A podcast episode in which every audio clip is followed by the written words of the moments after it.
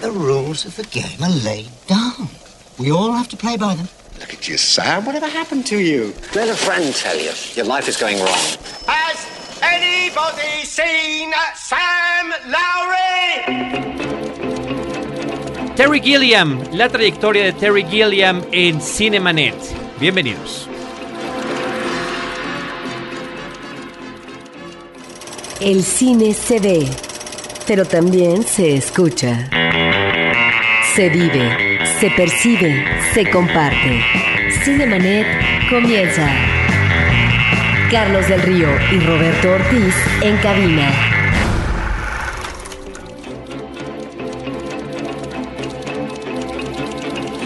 www.frecuenciacero.com.mx es nuestro portal principal. Este es Cinemanet, el programa dedicado desde hace cinco años al quehacer cinematográfico. Yo soy Carlos del Río, los saludo y saludo a Roberto Ortiz. Carlos, el día de hoy vamos a tener la oportunidad de contar con un amigo, un fan, un amante de un cineasta que fue una de las estrellas eh, presentes en el último Festival eh, Internacional de Cine de Morelia, Terry Gilliam. Lo cual nos parece el pretexto perfecto para hablar de su trayectoria. Es un cineasta eh, cuyo especial, ya hemos hecho algunos especiales, podcast especiales sobre ciertos realizadores, nos han estado pidiendo nuestros amigos cinéfilos. Así que bueno, hoy tenemos la oportunidad de contar justamente con un cinéfilo, un lector y un teatrero de nombre José Miguel Rentería, que llega cargado de ideas, de entusiasmo, pero también con el libro Gilliam on Gilliam de Ian Christie, que eh, está autografiado por el propio señor Gilliam ahora en la última conferencia que dio aquí en la Ciudad de México en la UNAM. ¿Es correcto? Sí. ¿Qué tal? ¿Cómo estás? Hola, muy buenas noches. Bueno, me gustaría empezar diciendo que Terry Gilliam es para mí un contador de historias, un cuentacuentos en la mejor acepción de la palabra. Y no me parece casual que él, al igual que Orson Welles, que también es considerado uno de los grandes cineastas de los últimos años, hayan intentado realizar una versión o aproximarse al Quijote de la Mancha, ya que para, bueno, para Gilliam o para Wells, ellos representan a aquel que prefiere la realidad de los libros o de la ficción a la del mundo real, y me parece que esto está en toda su obra. Creo que Terry Gilliam es uno de estos cineastas, Roberto, de culto, con los que muchos cinéfilos hemos crecido. Hemos eh, visitado sus obras a lo largo de nuestras historias personales. Habrá ciertamente una u otra película que son como que las, las que más destacan. Yo creo que Brasil debe estar considerada como, como su obra maestra, quizás, tal vez. 12 monos también es una de las que más me gustan. Pero bueno, es un cineasta que tenemos eh, presente y que pues debíamos, debíamos un programa dedicado a él. Ahora, ¿por qué es importante Terry Gilliam? Porque en el ámbito contemporáneo podríamos eh, circunscribirlo en el cine fantástico y eh, Terry Gilliam nos está recordando lo que desde los inicios de la historia del cine va a estar dado con lo que serán los fundamentos efectivamente del cine fantástico a partir de un Georges Méliès que ya a principios del siglo pasado estaba estableciendo otra óptica, otra tónica en la manera de hacer cine que no tenía que ver nada con los pioneros, en este caso los hermanos Lumière, sino con un mundo fantástico que se desprendía de la realidad y que daba oportunidad al ser humano para incursionar no solamente en las aventuras ah, exóticas, sino también en otros planetas, lo que sería la génesis del cine de ciencia ficción, etc. Entonces, este gran cineasta lamentablemente olvidado y rescatado, eh, ya cuando es un hombre ya muy viejo, porque queda en la bancarrota, un gran creador eh, fílmico, bueno, a través de los años tenemos también estos oh, grandes cineastas eh, que se perfilan en este género que no es muy difícil de manejar porque no solamente queda justificado o bien articulado a partir de lo que es la tecnología, que también por supuesto la aplicó en su momento eh, esto que se llama la perafernalia y los efectos especiales un George Méliès.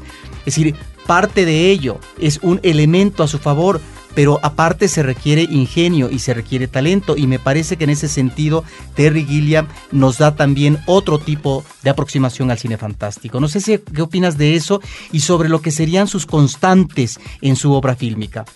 Sí, estoy completamente de acuerdo. O sea, Terry Gilliam y toda su obra se muestra una clara obsesión por la imaginación y la importancia de contar historias para escapar de esta realidad en la que vivimos. En la conferencia hacía énfasis de que, por ejemplo, en la película de Brasil, que muchos pueden considerar futurista, él dice que él más bien estaba retratando la realidad de los ochentas y que muchas de, de, las cosas que eran vigentes en ese tiempo son ahora todavía más vigentes y que ese cine futurista, por decirlo de alguna manera, resultó una suerte de premonición o algo que sí se cumplió, a diferencia de Blade Runner o otras películas del género fantástico o de ciencia ficción que pues no se cumplen, que son más ideales, no sé, como volver al futuro, que nada de lo que se pinta ahí ha sucedido. De las constantes, además de la imaginación, eh, yo creo que toda su obra está permeada por el caos, por mundos no diseñados, barrocos, por decirlo de alguna manera, llenos de, de muchas imágenes, que pues finalmente resultan más parecidos al nuestro, que realmente no tiene el orden con el que nos los pintan muchas películas. También el humor, que pues resulta una consecuencia directa de su participación en el grupo británico Monty Python, que fue tan famoso en su tiempo por romper los límites. El único no británico del grupo. El único no británico de Minnesota. Sí, de Estados Unidos, pero bueno, adoptó la nacionalidad casi casi porque pues ha vivido en Inglaterra, ha hecho muchas de sus películas allá. Resultó más afín a esa forma de vida que a la forma de vida de Estados Unidos. Bueno, mencionaba que el humor es algo esencial en sus películas, pues él antes incluso de pertenecer a Monty Python era caricaturista, participó en la revista Mad, participó en otro programa de televisión en Inglaterra, haciendo animaciones con cutout como las que realizó posteriormente para Monty, Monty Python. Python's Flying Circus. Y pues él, bueno, o sea, a través de su obra, pues yo puedo interpretar que a través de este humor, a través de este absurdo de distorsionar la realidad, al igual que me recuerda un poco a Fellini, podemos encontrar algo más verídico y algo más verosímil con lo que nos podamos identificar, a diferencia del realismo de otros cineastas ingleses de la época como Ken Loach o Mike Leigh. Y otra constante es la muerte que está presente en todas sus películas, como un recordatorio de que la vida es finita. Y bueno, de todo esto puedo decir que me parece un director bastante medieval, muy interesado en, en la tradición medieval. Ahora, en esta trayectoria del director participa en un grupo muy afortunado, muy creativo, que es Monty Python, como tú decías, en donde encontramos un humor muy inglés, muy crítico, no solamente de lo que puede ser un entorno eh, realista, contemporáneo, sino también referido al pasado, a partir de lo que es la historia, eh, los mitos, en este caso religiosos, a propósito del Santo Grial, eh, de lo que puede ser el Mesías. En fin, me parece que ahí encontramos una beta interesantísima por parte de este grupo que sería interesante que nos platicaras de él y lo que va a ser la participación porque una de las venas por parte de Terry Gilliam es su trabajo como guionista. Sí, eh, guionista que, bueno, él mencionó en la conferencia también que él prefiere y se siente más cómodo trabajando con colaboradores. En el caso de Tony Grisoni, con el que escribió, me parece, Tightland y el guion infame del Quijote, el hombre que mató a Don Quijote. Bueno, en 1972, un 19 de octubre, nace el programa televisivo de Monty Python Flying Circus que se emitía por la BBC junto con Graham Chapman, John Cleese, Terry Jones, Eric Idle y Michael Palin, todos ellos ingleses de Oxford y de Cambridge, amantes del teatro y amantes de la comedia. Ellos anteriormente ya también habían participado en otros programas de televisión y se juntan con la idea de crear un programa nuevo, lleno de comedia, que se burlara de la situación actual, se burlaban de todo, de como tú mencionaste, de la historia, de la política, de la forma de ser de los ingleses. Y es precisamente en ese programa que pues cada uno fue encontrando sus vocaciones y Gilliam él no actúa, no le gusta actuar y es el que se dedica a realizar unas animaciones en cutout siguiendo su trayectoria de caricaturista. Explica al, al público lo que es esta técnica del cutout. Bueno, son dibujos ilustrados a mano o recortes de revista que son manipulados cuadro por cuadro, como es en el caso de la stop motion, y que dan la simulación de movimiento. Y a través de esas animaciones se iban ligando los distintos sketches del programa. Yo quisiera mencionar, Roberto, nada más como dato curioso, que el programa número 10 de Cinemanet, eh, que además publicamos en enero de 2006 y que continúa ahí eh, pues en nuestra página, está dedicado al Monty Python a propósito en ese momento de un ciclo que había en la Cineteca Nacional. Y en esa ocasión nuestro amigo y compañero de, del podcast de Radio Raza, Eric Trujillo, todavía no, todavía no existía Radio Raza como podcast, eh, nos eh, vino a platicar sobre la historia del Monty Python, así que creo que ahí está esa referencia que pueden escuchar eh, nuestros amigos cinéfilos. Nosotros estamos ya ahorita por, por los episodios 400 y tantos, este es el número 10, episodio número 10 de Cinemanet, disponible en el, en el portal cinemanet.com.mx. Y que durante muchos años, Carlos, fue muy difícil en el caso de esas eh, películas de Monty Python, eh, poderlas introducir en los cineclubes culturales, eh, no solamente de la Ciudad de México, sino de provincia, porque en realidad difícilmente se conseguían esas copias, si acaso estaban todavía en aquel momento en soporte de Betamax, de VHS, y no se podían conseguir todas.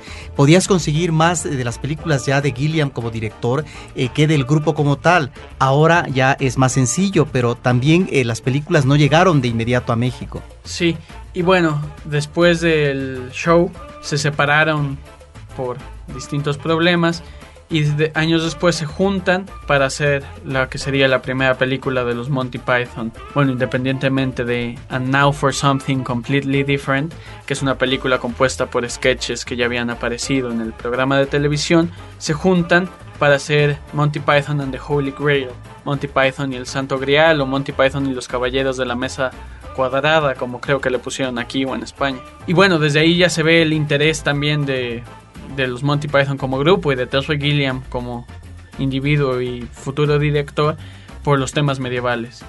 Y bueno, esta película retrata la historia de el rey Arturo y sus caballeros en busca de este santo grial. Y aquí una vez más Terry Gilliam tuvo la oportunidad de dirigir junto con Terry Jones porque a su parecer el que dirigía los programas de televisión le faltaba esta visión y esta imagen que ellos querían cuidar como grupo en su primera en su primera película.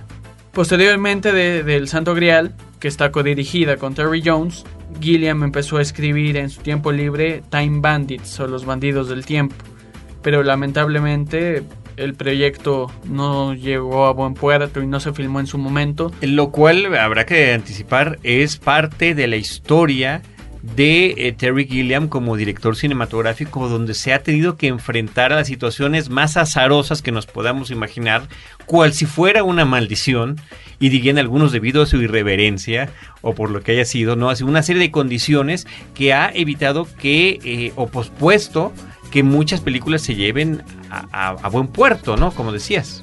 Sí, en este caso no, pues no, no la puede filmar y, si- y sin embargo se dedica a hacer otro guion, curiosamente también con temas medievales, que es el Jabberwocky. Que, presentó además ahora en Morelia. Sí, bueno, presentaron, creo que es- esa es la primera vez que está en México esa película, a diferencia de todas las demás, ¿no?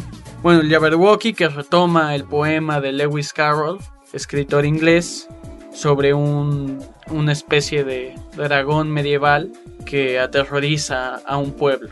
Y bueno, aquí, como ya había dicho antes, o sea, la muerte se puede ver en, en esta película, pues es el mismo monstruo el que le está recordando a ese pueblo constantemente la presencia de la muerte, pues está el mito de que van caballeros que llegan con él y que no salen vivos de eso. De igualmente, ahí está el tema de, la... Ah, bueno, lo que decía de la importancia de contar historias, porque debemos de recordar que en esos tiempos casi todo llegaba de oídas y de que el Jabberwocky se pensaba no existía.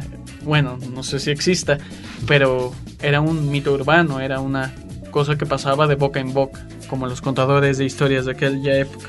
Ese es de 77. Después, En 79 se vuelven a juntar los Monty Python para filmar otra película con tema histórico, que es La vida de Brian. que es sumamente divertida y que realmente hay escenas que quedan para la historia, como eh, esta escena, a ver si tú nos las puedes dibujar mejor, donde siguen a un falso eh, profeta y donde de repente el símbolo es un guarache, una sandalia. Me parece que ahí está, en ese toque de irreverencia, donde encontramos lo mejor de Monty Python, porque es un pitorreo a los valores, a la moral, pero también en este caso al registrar la mitología religiosa o la historia, la historia medieval por ejemplo, cuestionar pero de una manera muy festiva lo que eh, son símbolos para la humanidad en, en los últimos siglos. Sí, eh, y fue una película muy polémica en su tiempo, ¿no? En Inglaterra, no sé si aquí llegó, aquí se estrenó a la par que allá, desconozco. Yo tampoco lo sé. Sería un dato interesante investigar la trayectoria de esa película aquí. Bueno, en esa escena que justamente mencionas, un poco antes, es Brian escapando de toda esta gente que pues lo identifica como el Mesías. Y es justamente en esta escena que Brian está escapando. Bueno, está escapando de los romanos, creo, antes. Se escapa en una nave espacial. Y esa es la secuencia que dirigió Terry Gilliam en la vida de Brian que es una secuencia fantástica que no tiene nada que ver con el resto de la película y que es su aportación, su, incisi- su comentario incisivo sobre la historia. pero que también son elementos de ruptura narrativa. O por ejemplo, en términos de concepción de personajes, eh, una virgen ahí interpretada por un hombre que en realidad resulta muy disfrutable, pero eh, que en su momento pudo resultar eh, una especie de agresión a la institución religiosa. Sí, bueno, esto es importante porque no sé si en el programa que hicieron de Monty Python se habló de la relación del grupo con George Harrison, que incluso Terry Gilliam a manera de chiste dice que los Monty Python se juntaron el día que se separaron los Beatles.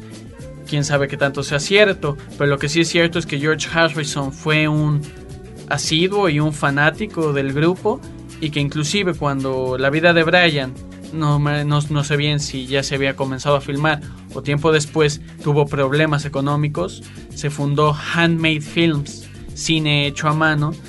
George Harrison y el productor de George Harrison ayudaron a los Monty Python y les dieron dinero para terminar de financiar la vida de Brian. Y es gracias a esta nueva distribuidora o esta nueva productora que Terry Gilliam pudo volver, bueno, ahora sí, a filmar Los Bandidos del Tiempo, Time Bandits, que como dato curioso también está experimentando y la piensa llevar a 3D.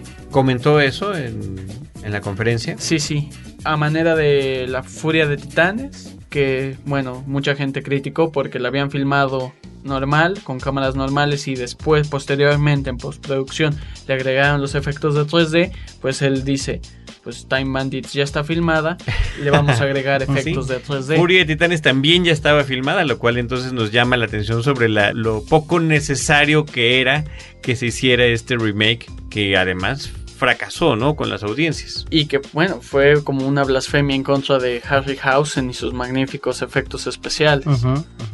Pero bueno, hay, hay que acoplarse a los tiempos. También hablaré después de eso, que también mencionó eso Terry Gilliam. Bueno, en el caso de Los Bandidos del Tiempo, yo digo que sí sería fantástico ver a este gigante con un barco en la cabeza salir de la pantalla. Que es de las escenas emblemáticas de esa película. La historia de este niño, que bueno, Time Bandits es considerada por muchos la primera película de una trilogía de la imaginación en la vida del ser humano. Sí, claro. El niño que está viajando en el tiempo, ayudado por estos pequeños hombres, enanitos, entre los que estaba además el actor que ya había interpretado a R2D2, Sí, sí. Kenny Baker. Bueno, sí, y que participa también Sean Connery y Ian Holm. Bueno, los bandidos del tiempo.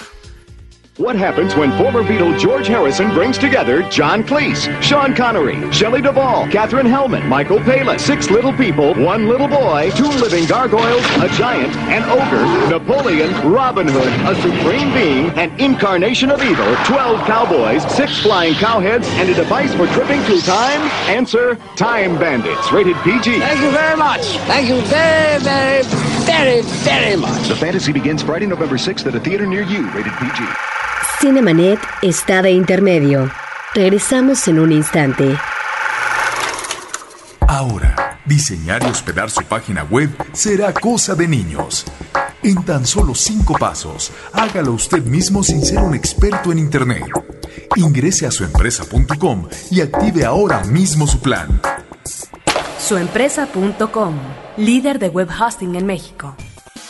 Los avances tecnológicos son mayores cada día y conforme crecen sus alcances, también sus riesgos. Crimen digital. Todo lo que necesitas saber sobre cómputo forense y seguridad informática. www.crimendigital.com. Un podcast de frecuencia cero. Digital Media Network. Cinemanet. Posteriormente, los Monty Python se juntan por una última vez, que es a mi parecer la más lograda, el sentido de la vida, en la que es chistoso, los Monty Python, el resto de la banda, sienten un poco de celos porque Terry Gilliam le dieron su estudio aparte para dirigir el sketch introductorio. Que es maravilloso, el de los piratas. El del grupo de viejitos banqueros que... Que terminan convirtiéndose... Sí, son contadores. Que termina convirtiéndose en una, en una pelea de piratas entre edificios. Es una cosa extraordinariamente bella. Creo que es además lo mejor del- de la película. Sí, edificios que se mueven. Sí, una secuencia verdaderamente fantástica y que desde ahí ya se empiezan a ver también los excesos de presupuesto que también serían una constante en la carrera de Terry Gilliam, pues me parece que se gastó más en esa secuencia inicial que en toda la película. Yo creo que sí, porque la- lo demás es una serie de sketches Claro. menores en, en ambición, menores en tiempo. Y en términos de producción, de costos. Y sí, inclusive en- en- en el resultado, ¿no? Sí, bueno, en todos estos tiempos en los que podríamos decir que él no estaba filmando, se dedicó a escribir este guion que, como les decía, intenta reflejar la realidad de Inglaterra en los años 80. Una realidad que en la conferencia dijo no es muy distinta a la realidad de ahora y que es, bueno, es Brasil. Que él escribió un primer esbozo y que el dramaturgo inglés Tom Stoppard colaboró con él. Y Charles McKeown, que es un guion fantástico y es una película fantástica sobre la burocracia y sobre cómo un error burocrático puede afectar la vida de una persona. Y volviendo a, los temas recurrentes que decía, es como en este caso la muerte para Sam Lowry, el protagonista interpretado magistralmente por Jonathan Price, es la única salida a esa existencia totalitaria que nos podrá recordar a George Orwell. Exactamente, una película conectada directamente, eh, una conexión que, que nunca queda por escrito, nunca queda en ninguna parte de la película, pero hay un equivalente con el 1984 de George Orwell, particularmente en lo que tiene que ver con el asunto de la burocracia, con el asunto de reescribir la realidad y del Estado totalitario. Sí, yo creo que estamos ahí ante, no sé si su mejor película, pero una de sus grandes obras que logra efectivamente eh, a partir de un eh, eh, género como la ciencia ficción y el fantástico introducirnos de manera desquiciante a una realidad actual que finalmente agobia al individuo, lo despersonaliza y que lo aniquila. Tal vez el elemento de la muerte que vemos en esta película o que sugiere esta película nos está remitiendo precisamente a eso, más que a una muerte literal, a esta muerte en vida que puede vivir un personaje que vive ese engranaje de manera tan eh, apremiante. El diseño de arte de la película me parece que además es espectacular, ¿no? Se habla de este estilo como retrofuturista, donde eh, no estamos ubicados en una temporalidad específica porque todos los elementos que están alrededor están como reutilizados. Es decir, eh, los teclados de las computadoras parecieran que son máquinas de escribir, las pantallas de televisión son como si fueran los viejos cinescopios y en fin, ese es el estilo en general que maneja el filme. Y en lo que tiene que ver con el aspecto fantástico está esta imagen recurrente del personaje principal en las que en, en su imaginación escapa como si fuera un caballero al rescate de la, de la damisela en peligro y eh, donde cambia por completo el estilo de fotografía que en, en el términos generales de la película es gris, es oscuro, es opresivo, ¿no? Por esta luz, cielo azul, nubes y demás. Y me ahora que lo mencionan me viene a la mente tiempos modernos de Chaplin, que Brasil muchos años después también refleja las preocupaciones de Gilliam sobre la tecnología y cómo complica la vida en lugar de simplificarla.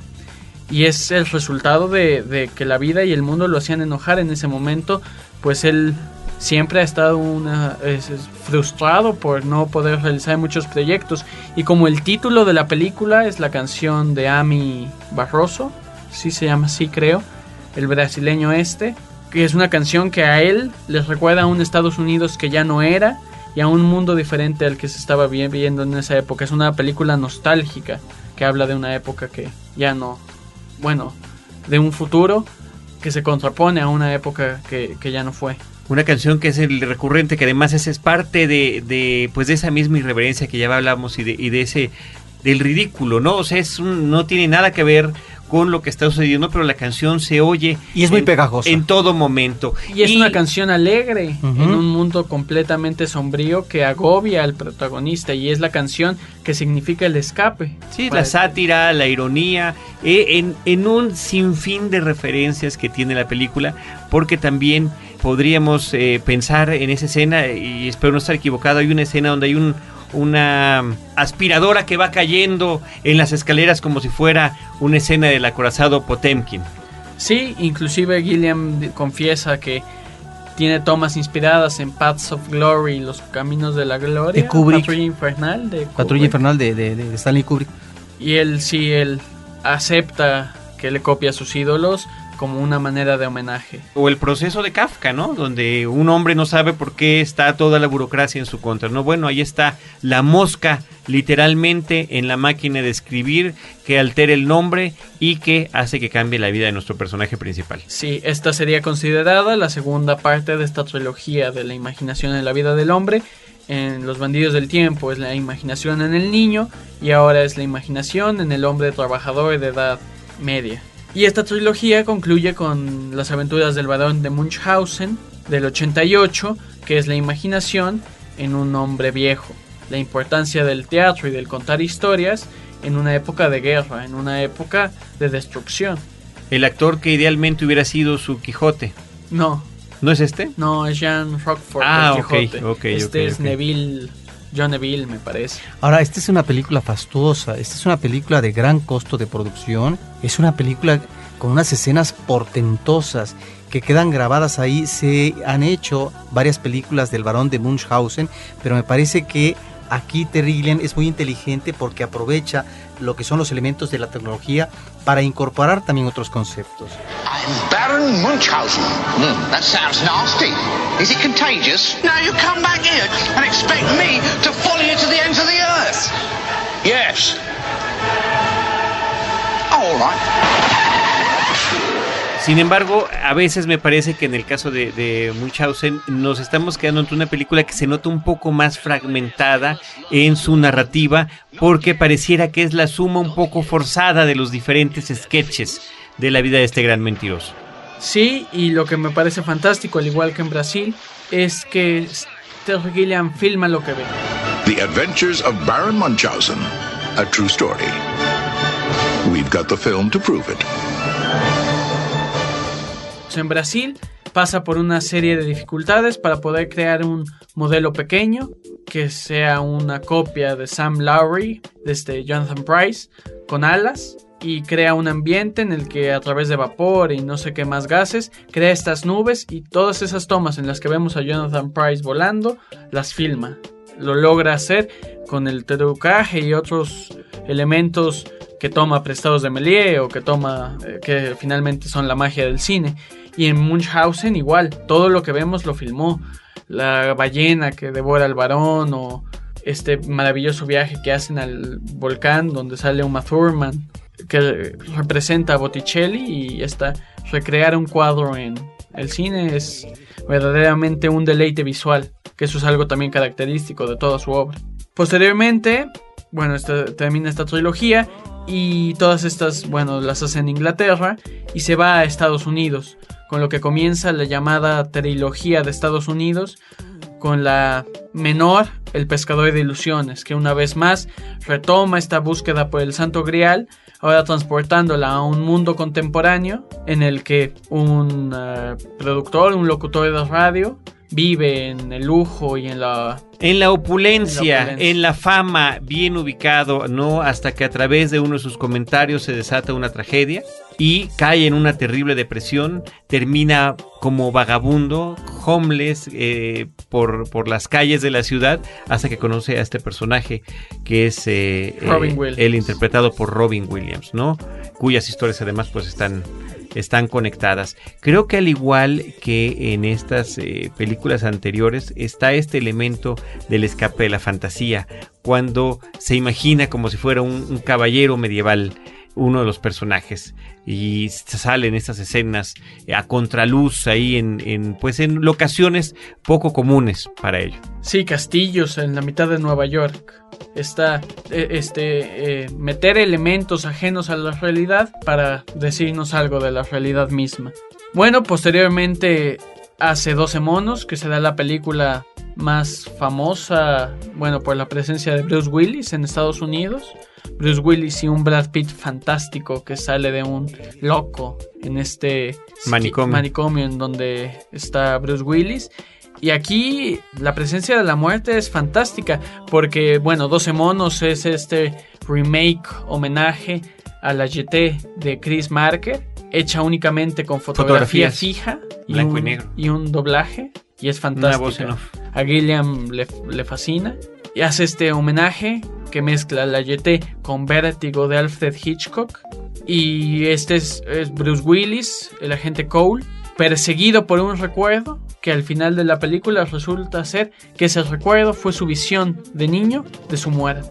Y como ese recuerdo es lo que lo condiciona para toda su vida y para hacer este viaje a un futuro, bueno, de este viaje de un futuro a un pasado, para conocer la causa de, por- de la situación actual del mundo. Que me parece además una de las películas más creativas en lo que tiene que ver con el viaje en el tiempo, porque el personaje que es enviado para tratar de evitar una tragedia al pasado, que es nuestro presente, no está del todo seguro de que si efectivamente viajó en el tiempo o es una alucinación o parte de su locura, cosa que además se eh, complica cuando un, un personaje como él es atrapado y enviado a un manicomio donde le están administrando drogas. Y en este ir y venir está en ese estado eh, alterado, por mencionar curiosamente el título de otra película, en el que no sabe lo que está sucediendo en estos dos tiempos en los que él está viajando. Es que da la impresión a veces cuando uno está viendo la película que es un viaje efectivamente alucinógeno y es una narración compleja, no es una película sencilla. En ese sentido estamos tal vez ante una de las narraciones eh, más fuertes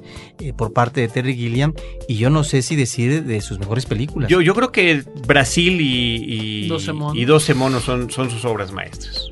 Y son en las dos que verdaderamente se atreve a manejar y a jugar con la narrativa.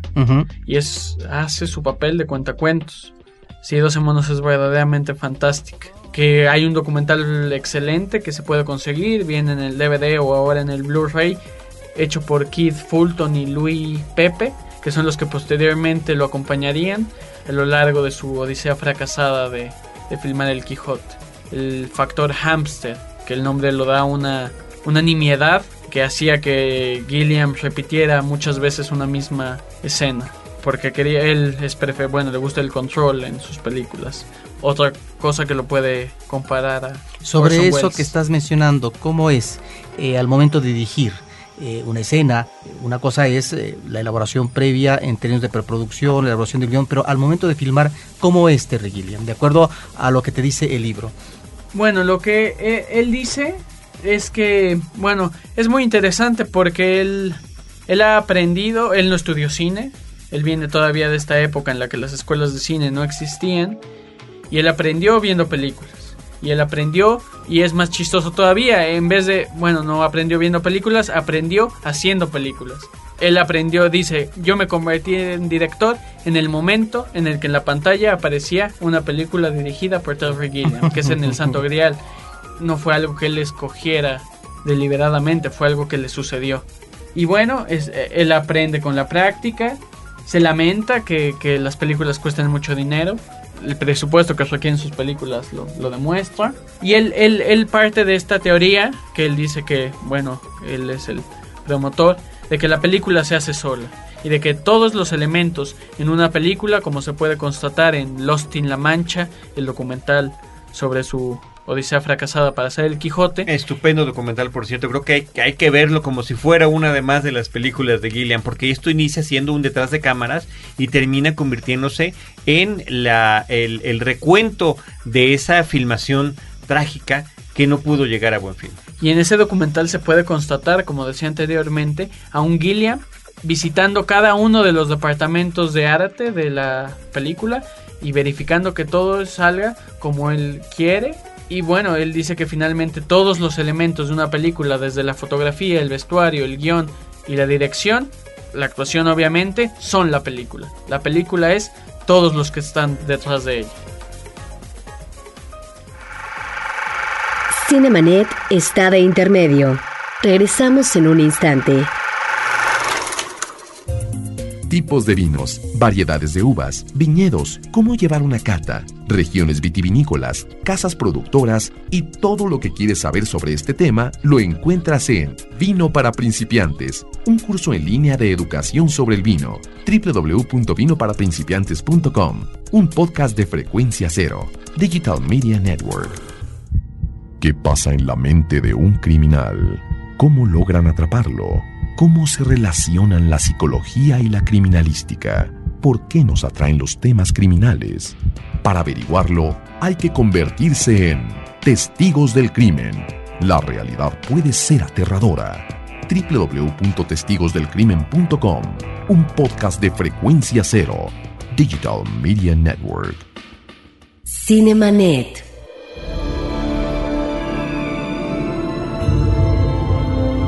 A very good observer, Cole.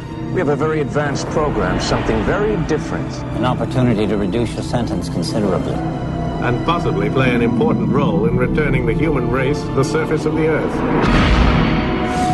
What year is this? What year do you think it is? 1996. That's the future, James. Do you think you're living in the future?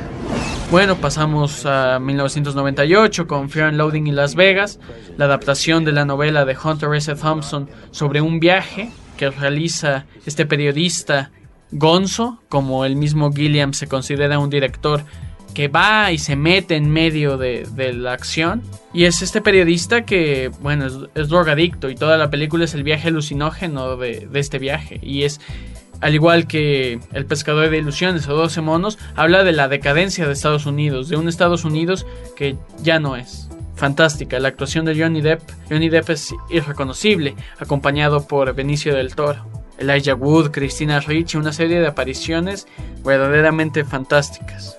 Y bueno, después de, de Fear Loading en Las Vegas hay un gran descanso en su carrera. Y es hasta 2005 que puede volver a, bueno, 2004, 2005 que puede volver a filmar en compañía de los hermanos Weinstein, a los que él se refiere sumamente mal y que él dice que son los verdaderos hermanos Grimm.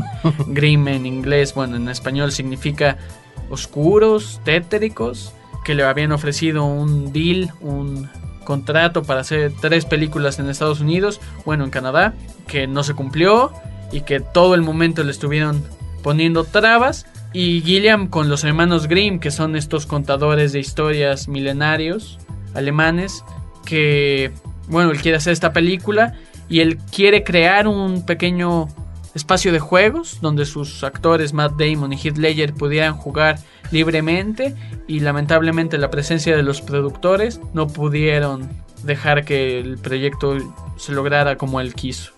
Sin embargo, no deja de ser una película interesante. Digo, está el, el estupendo soporte de estos dos actores, eh, la complejidad de una historia que maneja como reales los cuentos que, que, narrados por los alemanes, los hermanos Grimm, y que creo que resultó más una sorpresa que una decepción. Sí, a mí, a mí me parece fantástica, porque está este mundo fantástico y esta imaginación y este ambiente terrorífico que asusta a los niños y esta preocupación por los niños es la que se conecta con otra película de ese mismo año que es Thailand.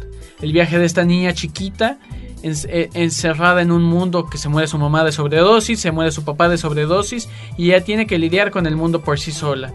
Entonces esta película de igual manera habla de la necesidad de inventarse historias para poder soportar la realidad, una realidad agobiante. La niña vive una realidad agobiante que se puede comparar con la historia de Alicia en el País de las Maravillas, volviendo a esta influencia de Lewis Carroll en su cine. A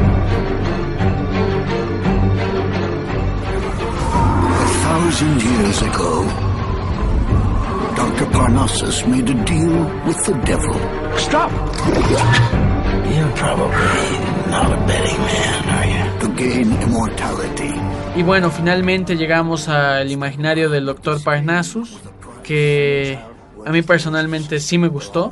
Sí, a mí también. La, la comentamos aquí en, un episodio, pues más o menos reciente, de Cinemanet, una vez más enfrentándose a esta terrible adversidad, en este caso el fallecimiento prematuro, prematurísimo de Heath Ledger, eh, una película pues filmada a medias, eh, que tiene que llegar a un alto y gracias al apoyo de, de otros actores y a una gran creatividad, se logra terminar la película eh, de tal manera que pareciera que así fue concebida. Si eh, la película hubiera hecho así y Heath Ledger no hubiera muerto, pensaríamos que así estaba concebida y que cada que entraba, ahora sí que literalmente al otro lado del espejo, cambiaba físicamente el personaje principal. Sí, a mí me gusta la película cuando estamos al otro lado del espejo.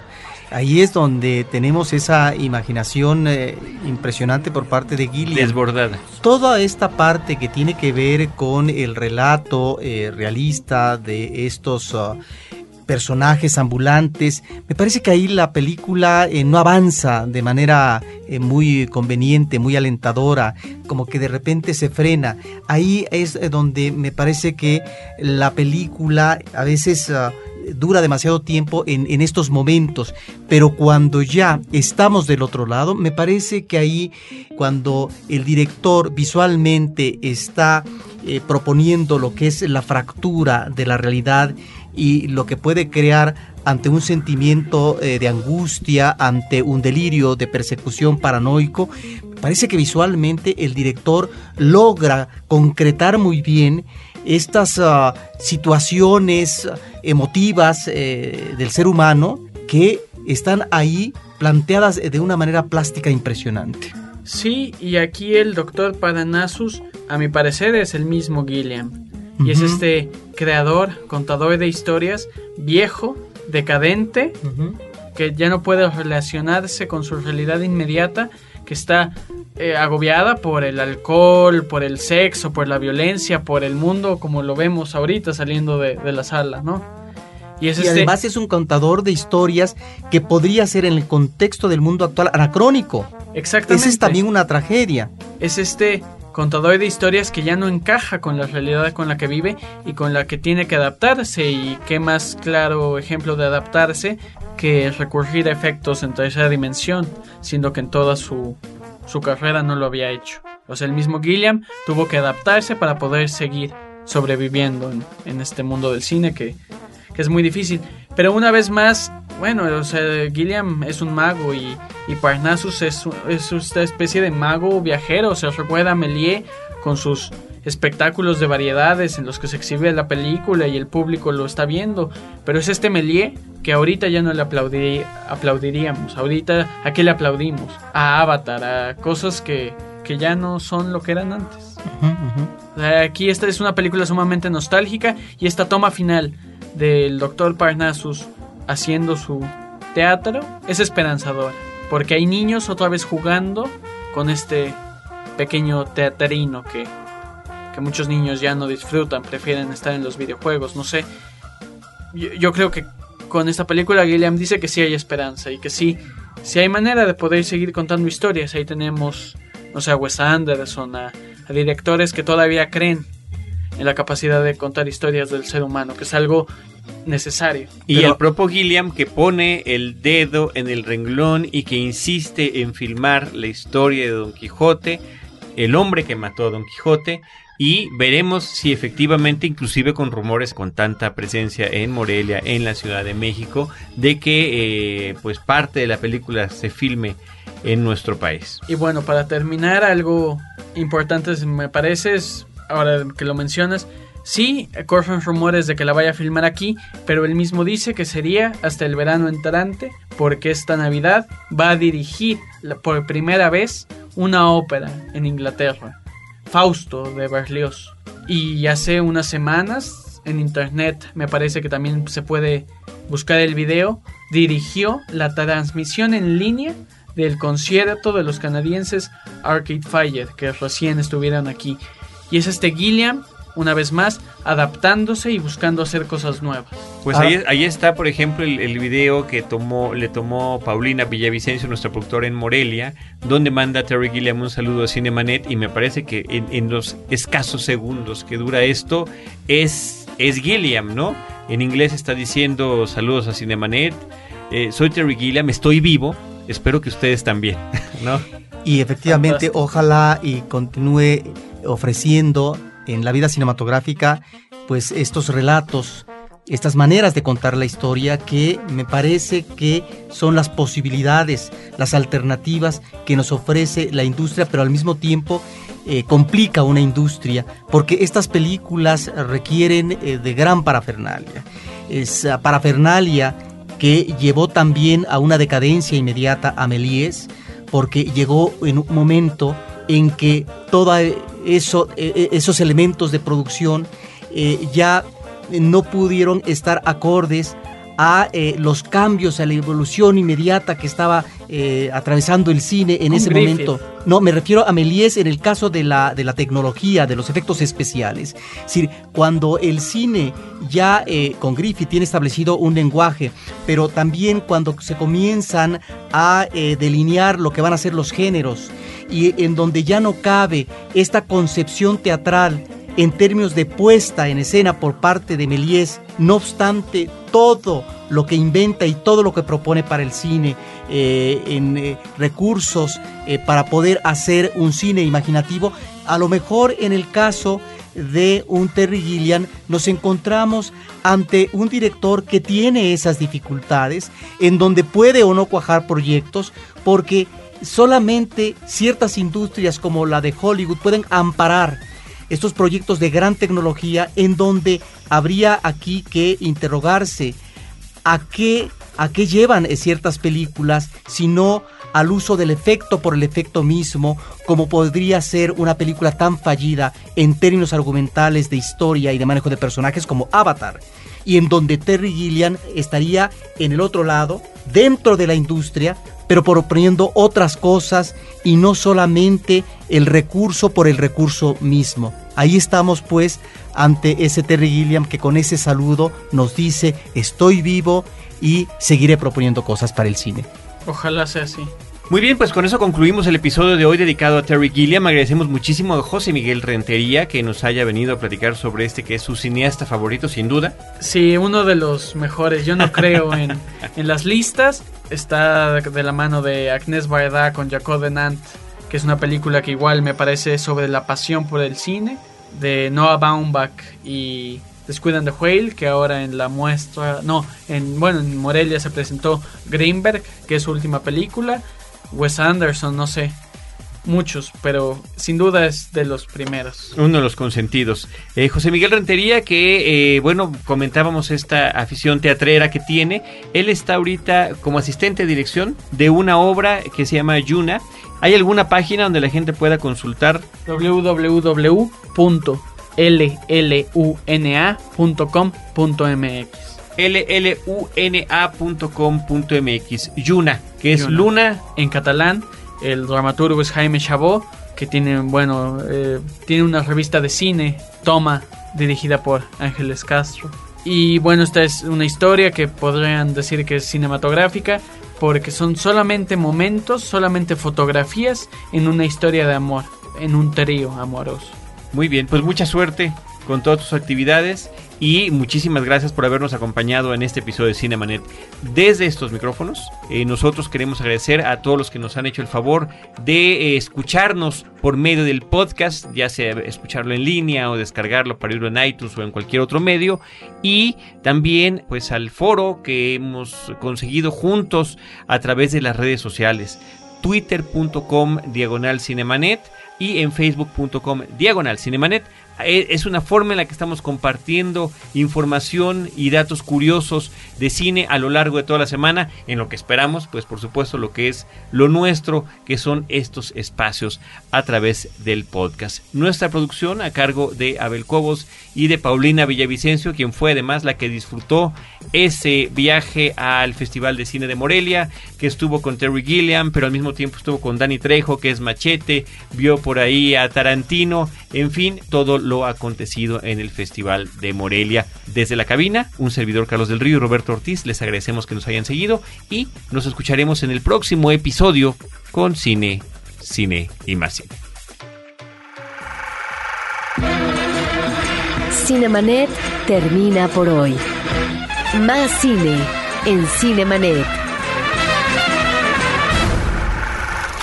Frecuencia Cero, Digital Media Network, www.frecuenciacero.com.mx. Pioneros del podcast en México.